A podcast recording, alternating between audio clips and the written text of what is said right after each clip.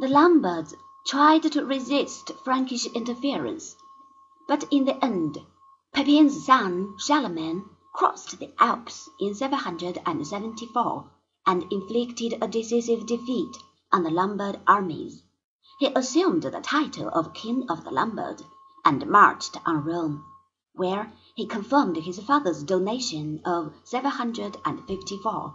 The papacy was favorably disposed to him, and he, on his side, did much to spread Christianity into Saxon territory, though his methods of converting pagans relied on the power of the sword more than on persuasion.